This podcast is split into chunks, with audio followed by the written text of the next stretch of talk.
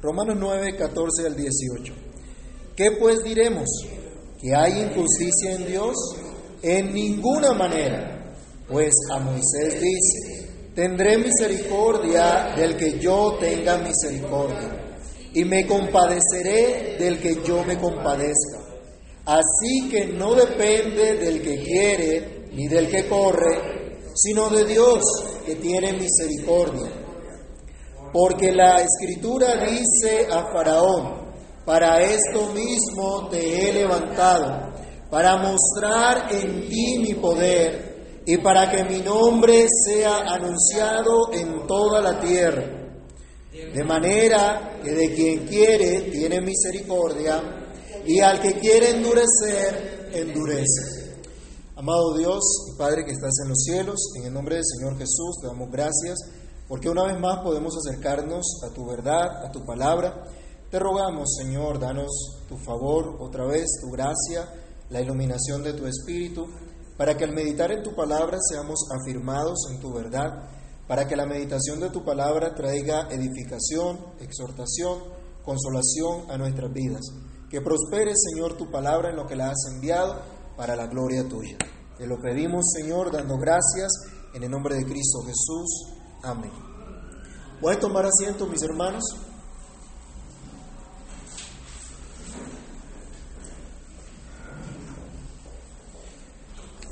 Decíamos hasta la semana pasada que los hijos de la promesa reciben plenos beneficios de la palabra de Dios, palabra que no ha fallado, dijo el apóstol Pablo, puesto que no todos los que descienden de Israel son israelitas, sino que únicamente lo son aquellos hijos según la promesa, los que son hijos de la promesa. Estos son los escogidos por Dios mismo, no por el hombre, y por lo tanto su llamado no procede de hombre alguno, su llamado de ser salvos no procede de hombre alguno, pertenece al Señor. No es producto tampoco de obra alguna, sino solamente del beneplácito de Dios. El apóstol nos ha hablado del ejemplo de Isaac y de Ismael, así como el ejemplo de Jacob y Esaú. Y ahora consideraremos el ejemplo de Faraón en los tiempos de Moisés.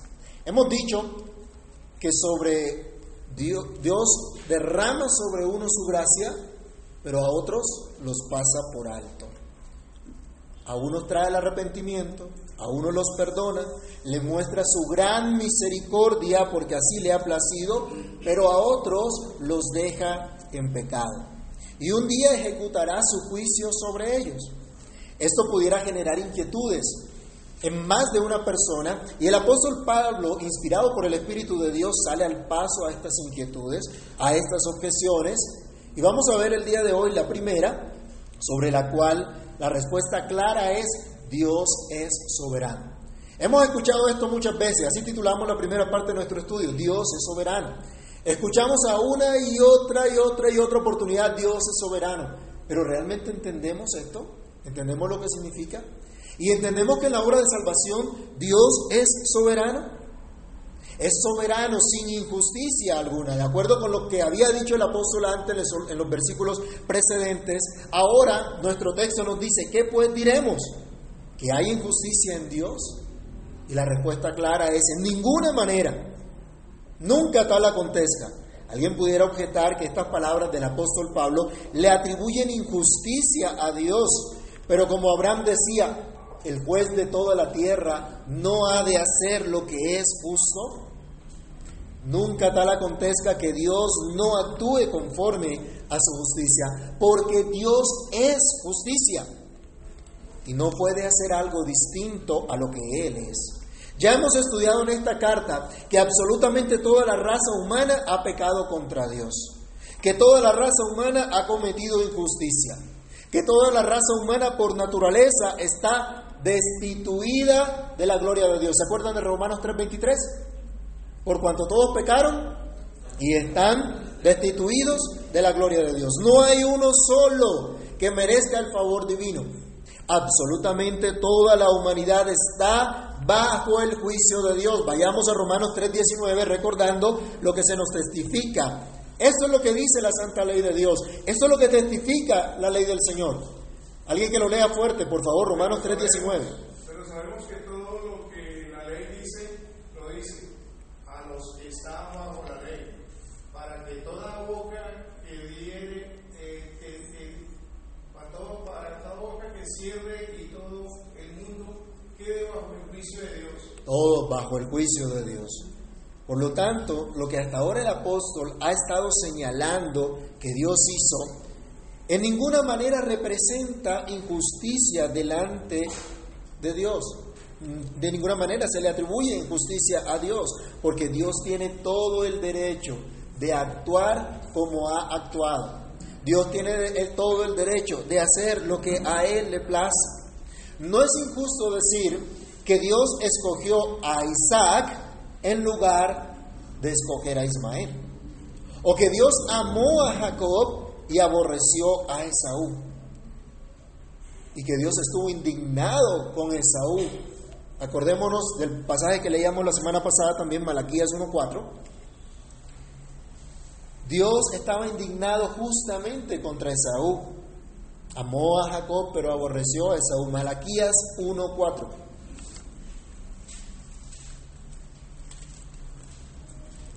Cuando Edom dijere, nos hemos empobrecido, pero volveremos a edificar la ruinada.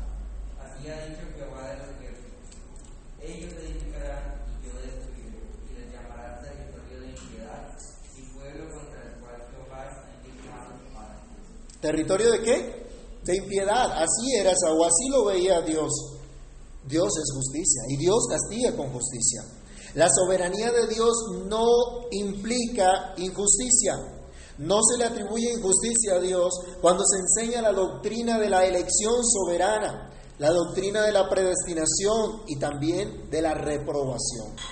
En nuestra nación se ha acostumbrado a premiar a los asesinos, a los terroristas, ladrones, a los vagos que quieren todo gratis, pero si se les habla de asumir cada uno sus responsabilidades, su deber de resarcir en algo el mal que han hecho, o de simplemente trabajar duro para lograr su bienestar económico, gritan inmediatamente, eso es injusto, eso es discriminatorio, eso es desigual, y queremos la igualdad, y votaremos por un gobierno que nos traiga equidad. ¿Han escuchado algo así? Es lo que ha pasado en nuestra nación. Pero no hay nada más falso, no hay nada más utópico, por no decir otra cosa. Cuando se advierte del juicio de Dios contra todo tipo de injusticia, eso no cae muy bien. Porque se piensa en el Señor como un viejito bonachón que debe pasarlas todas. ¿Sí? El abuelito ese, todo querendón, que no regaña a nadie, que no le dice nada a nadie, que todo está bien, que solo son apapachos. Esa es la imagen que muchos tienen de Dios. Ese no es el Dios de la Biblia. Vivimos en un mundo donde la gente cree que se merece absolutamente todo, aunque no trabajen para ello. Reclaman y reclaman, pelean, destruyen todas las cosas, exigiendo sus derechos, pero descuidan sus deberes. Y no reconocen que hay uno solo que tiene todo el derecho a decir lo que debemos hacer, lo que debemos creer. Y ese es nuestro Creador, nuestro sustentador, nuestro Salvador, nuestro Señor Jesucristo. Tristemente, ese pensamiento mundano se ha permeado en la iglesia profesante. Y decir que Dios eligió a unos para vida eterna y dejó a otros en sus delitos y pecados para mostrar su justicia suena a herejía. Porque según el pensamiento del cual hablamos, Dios ama a todos. Y un Dios de amor no puede castigar el pecado. ¿Cuál es la consecuencia? Miren lo que nos ha pasado en Colombia. Ahora nos pusieron unas leyes que nos impiden castigar a nuestros hijos. Que si le damos correa a los hijos cuando andan en rebeldía, entonces nos vamos para la cárcel. Bueno, alístense, hermano, porque tocará predicar entonces en la cárcel. Pero esto es ilógico, porque dice, no, el amor, ¿cómo va a causar dolor? Eso no puede ser. Y Dios no dice que al que ama, ¿qué? Lo disciplina, lo corrige. La Biblia dice, la vara aparta la necedad del muchacho. Pero ¿qué dicen los psicólogos, los expertos de hoy día? No, no, no, no, no, no, no, se traumatizan los niños. Hay que tratarlos con amor. La corrección hace parte del amor, hermanos. La corrección es amor. La Biblia dice que el que no corrige a su hijo, el que no lo ama con la disciplina, lo aborrece. Eso es lo que dice la escritura. Y yo no hablo de maltratar a los niños, pero sí la vara aleja la necedad del niño. Más de uno acá sabemos eso. Por lo menos los de mi generación saben lo que fue la vara. Y aquí estamos y no fuimos traumatizados. No nos hemos traumatizado, no estamos ahí locos, deprimidos ni nada por el estilo. Ese falso Dios de la iglesia apóstata, que, que, del Dios que ama a todos, no exhorta, no reprende, no señala el pecado, porque es políticamente incorrecto. Ahora todo tiene que ser políticamente correcto, ¿no? ¿Cuántas veces nos hemos dicho que las personas de color, porque ahora hay que decirle de color, y, si le dicen negro, ¿qué pasa? Para la cárcel también por decirle negro, ¿no? Terrible. Oiga, cosa tan, tan, tan loca. Ahora todo tiene que ser políticamente correcto. Y se quiere que la iglesia también sea políticamente correcta. Y por tratar de ser políticamente correcto, a lo malo se le dice bueno y a lo bueno se le dice malo. Porque al seguir el falso lema, todavía siguen el falso lema de la revolución sexual de paz y amor. Y la verdad es que esto no ha logrado ni paz, ni mucho menos amor. Si no miremos el estado de los hogares en el mundo entero. Si no miremos las naciones consumidas en todo tipo de corrupción. Ese falso mensaje de la iglesia apóstata no es el mensaje que el apóstol Pablo compartió a la iglesia que estaba en Roma. El mensaje de la soberana gracia de nuestro Dios que elige a unos para mostrar su gracia, pero pasa por alto a otros para mostrar su justicia. Es el mensaje con el cual debemos nosotros identificarnos y es el mensaje que encontramos en las Escrituras. En segundo lugar, decimos que el Dios soberano otorga su gracia libremente. Pues es lógico, hermano, lo que usted está diciendo, es obvio. Sí, es obvio. Pero a veces no nos parece tan obvio. A veces nos parece que Dios tiene que dar su gracia de acuerdo a lo que nosotros definamos, de acuerdo a lo que nosotros digamos, como a nosotros nos parezca. Como antes les decía, Dios es el único que tiene derecho de hacer como le parece, de decirnos lo que debemos o no hacer, lo que debemos o no creer. De igual modo, tiene Dios todo el derecho de otorgar su gracia como Él quiera y a quien Él quiera. Así como tiene todo el derecho de pasar por alto a quien Él quiera. A quien Él quiere, dice acá la Escritura, a Moisés le dice, tendré misericordia del que yo tenga misericordia y me compadeceré del que yo me compadezca. Dios le dice esto a Moisés cuando le promete su presencia. Y esto ocurre precisamente cuando él tiene que llevar al, pueblo a la tierra prometida, tiene que llevarlo por este desierto. Y él le dice, si tú no vas conmigo, yo no voy. Y además este pueblo tuyo. Vamos a Éxodo, por favor, capítulo 33, verso 19. Éxodo 33, 19. Cuando él le pide a Dios su presencia, Dios lo consuela, Dios le muestra su misericordia y es donde le da esta respuesta que el apóstol Pablo está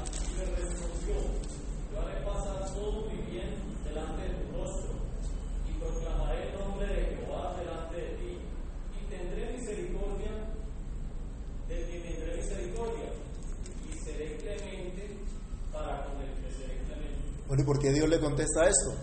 Él estaba pidiendo su presencia, pero es que tenemos que ver un poquito más atrás, porque esto se da en el contexto del pueblo que había hecho un becerro de oro y Dios los iba a castigar fuertemente. Y Moisés dijo, ustedes pecaron contra Dios, voy a subir a la presencia del Señor a ver si puedo aplacarlo. Vamos a Éxodo 32 y leamos del verso 31 al 34. Éxodo 32 del 31 al 34. Entonces volvió Moisés a Jehová y dijo, te ruego pues, perdón, te ruego, pues este pueblo ha cometido un gran pecado, porque se hicieron dioses de oro, que perdones ahora su pecado, y si no, ráeme ahora de tu libro que has escrito.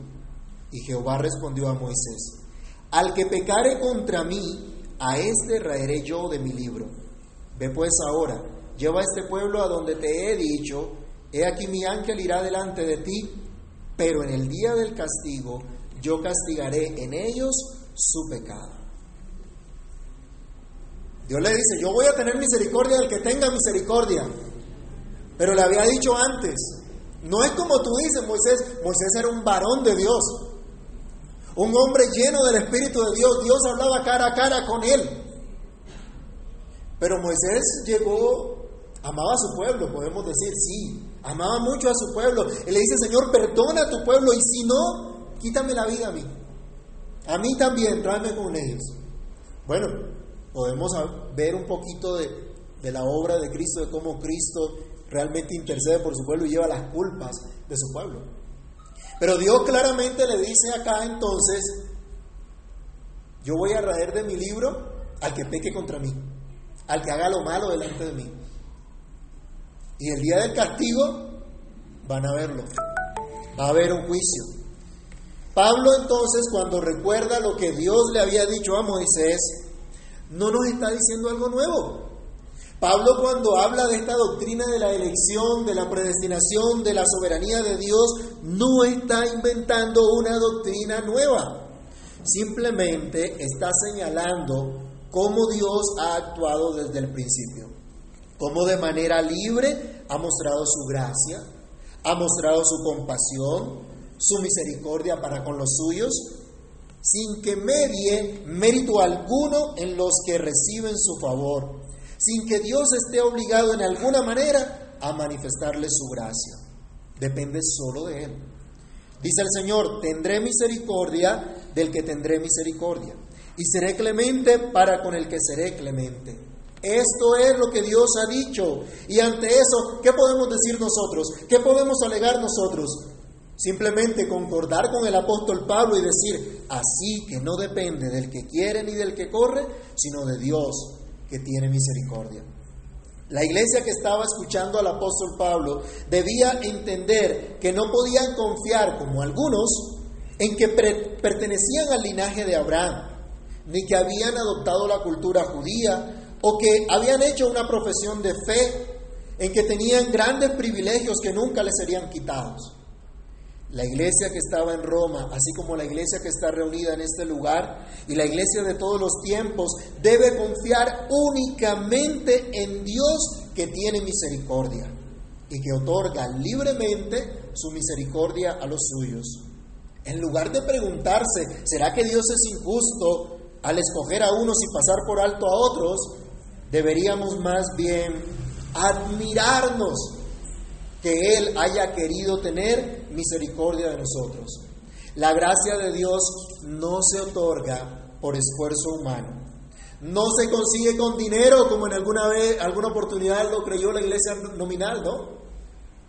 Y hasta hace poco, antes de la pandemia, todavía andaban con ese cuento, ¿no?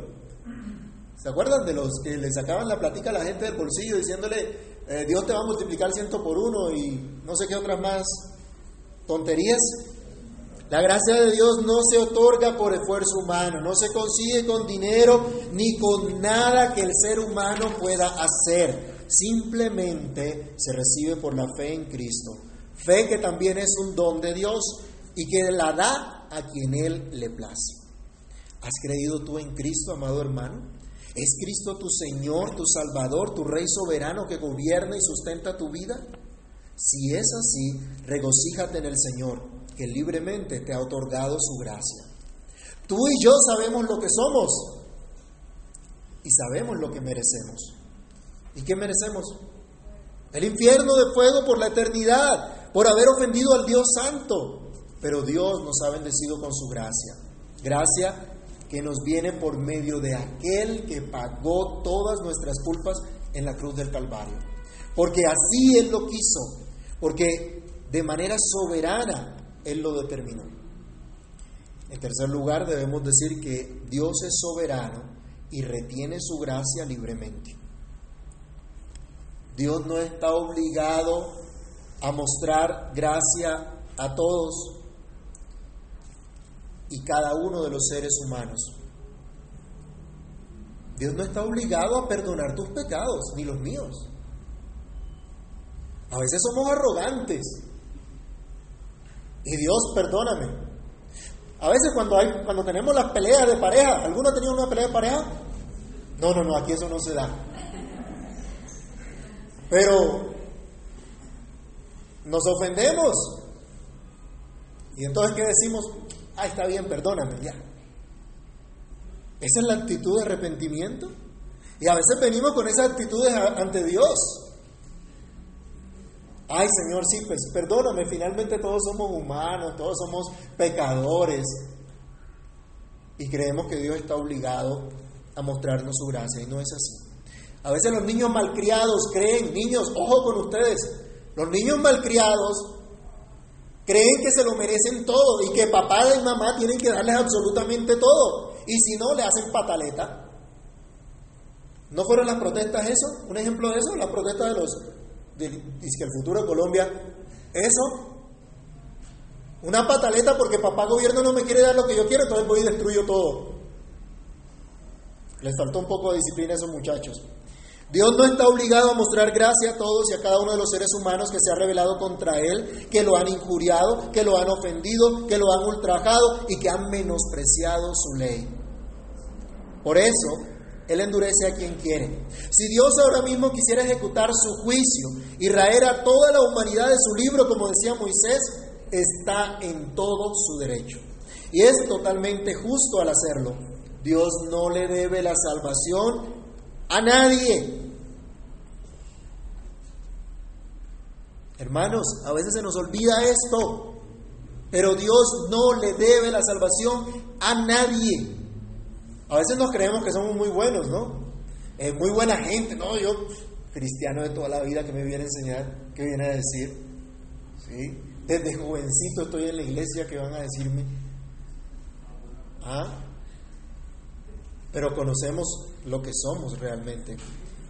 Mis hermanos, Dios no le debe la salvación a nadie y los reprobados no son salvos porque Dios retiene su gracia. No les comunica su gracia como lo hace con los elegidos y lo hace de manera libre, lo hace de manera soberana. Dice el apóstol, porque la escritura dice a Faraón, para esto mismo te he levantado, para mostrar en ti mi poder y para que mi nombre sea anunciado por toda la tierra de manera que de quien quiere tiene misericordia y al que quiere endurecer, endurece. Faraón es puesto en la Biblia como un ejemplo de reprobación, un ejemplo de alguien a quien Dios pasa por alto, a quien Dios no le muestra su gracia, sino que lo deja en su dureza de corazón. Y lo pone como ejemplo del justo juicio de Dios que recibirá todo vil pecador que no procede al arrepentimiento. Recordemos rápidamente lo que pasó con este hombre Éxodo capítulo 9, leamos del verso 13 al 16 por lo menos, aunque todo el, eh, hasta el 35 nos habla de la plaga del granizo y nos da el contexto a lo que Pablo se está refiriendo.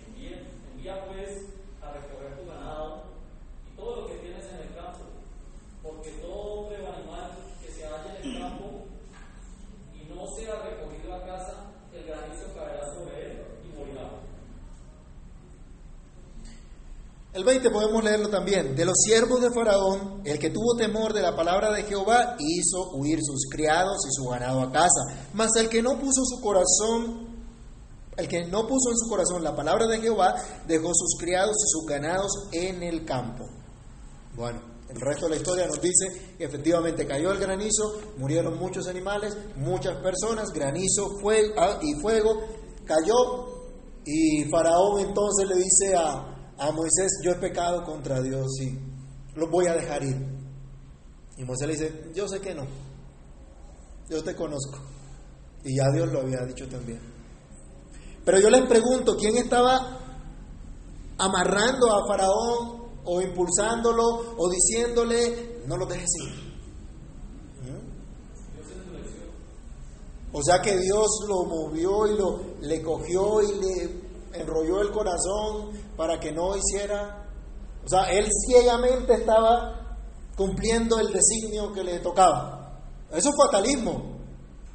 Cuidado. Aquí no vemos a este hombre eh, luchando contra su propia voluntad, sino que vemos a un hombre que decididamente pecó contra Dios. Que con todo su corazón, con todas sus fuerzas, aplicando todo lo que él tenía, pecó contra Dios. Yo les pregunto, hermano, cuando nosotros hemos pecado, es así, a regañadientes, amarrados, nos obligan. El que adultera, adultera obligado.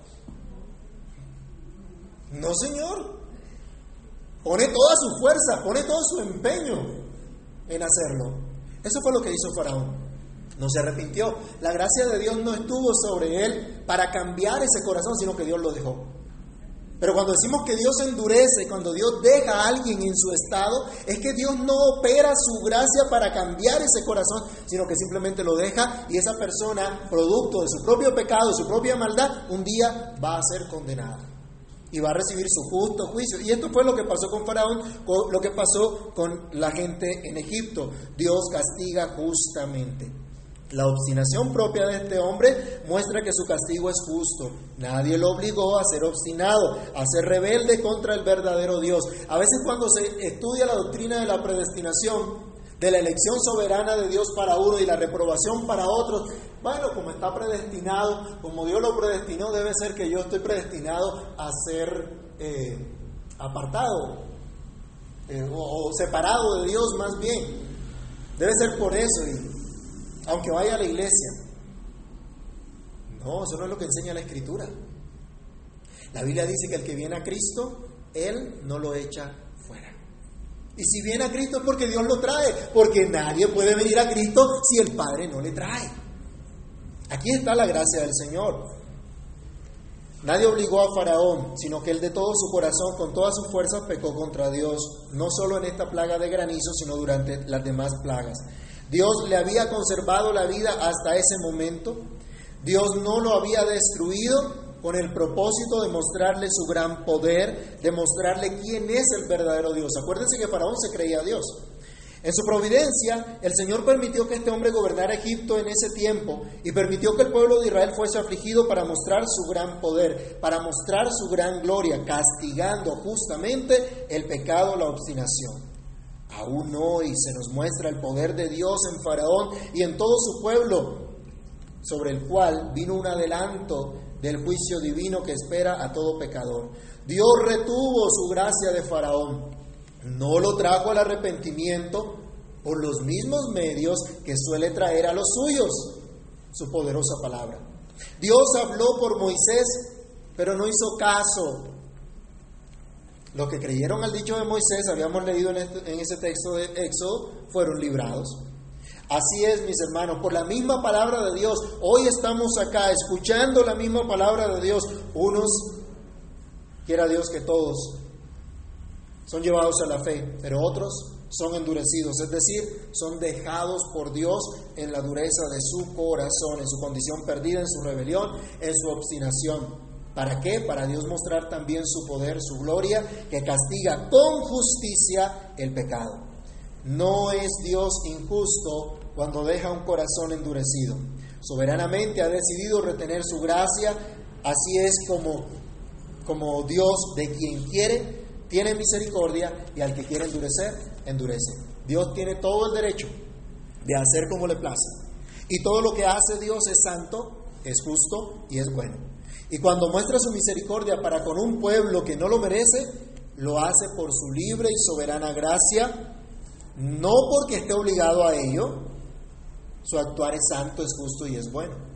A los que muestra su misericordia, los conduce a admirar la santidad de Dios y les da la propia santidad de Cristo y les atribuye la justicia perfecta de Cristo, de modo que ahora los ve perfectamente justos y les manifiesta su bondad.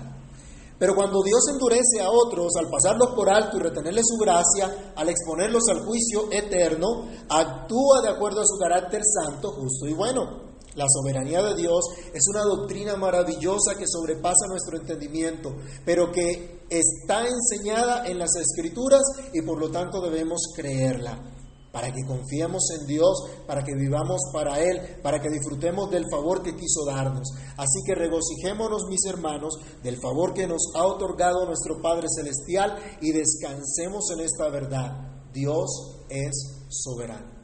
Amantísimo Dios, bendito Señor, te damos gracias por tu palabra. Gracias por permitirnos en esta hora acercarnos a ti y meditar en tu soberanía para salvar, para librar, así también como para reprobar. Señor, gracias porque nos has concedido hoy escuchar tu palabra, escuchar tu, tu verdad, lo que dice la Escritura. Ayúdanos por favor, ayúdanos, Padre. Ayúdanos para que comprendamos que no depende del que quiere ni del que corre, sino de Dios que tiene misericordia. Señor, que nunca será nuestro esfuerzo el motivo de tu gracia sobre nuestras vidas, solamente tu misericordia y tu verdad. Ayúdanos, por favor, y encamínanos, Padre, para la gloria de tu nombre. Tú eres Dios Todopoderoso Obra nuestras vidas, obra la fe verdadera en nosotros, Padre. Esa fe verdadera que solo tú produces. Esa fe que transforma, que cambia los corazones. Esa fe que nos hace venir a Cristo, que nos hace reconocer nuestros pecados y someternos por completo solamente a tu favor y a tu gracia, que no merecemos, pero que tú nos muestras que está disponible en Cristo solamente. Ayúdanos a acudir a Cristo en verdad. Ayúdanos a seguirte de verdad y a someter nuestras almas en verdad, nuestras vidas por completo a tu voluntad soberana que es perfecta. Señor, gracias. Nos admiramos de la grandeza de esa misericordia tuya para con nosotros.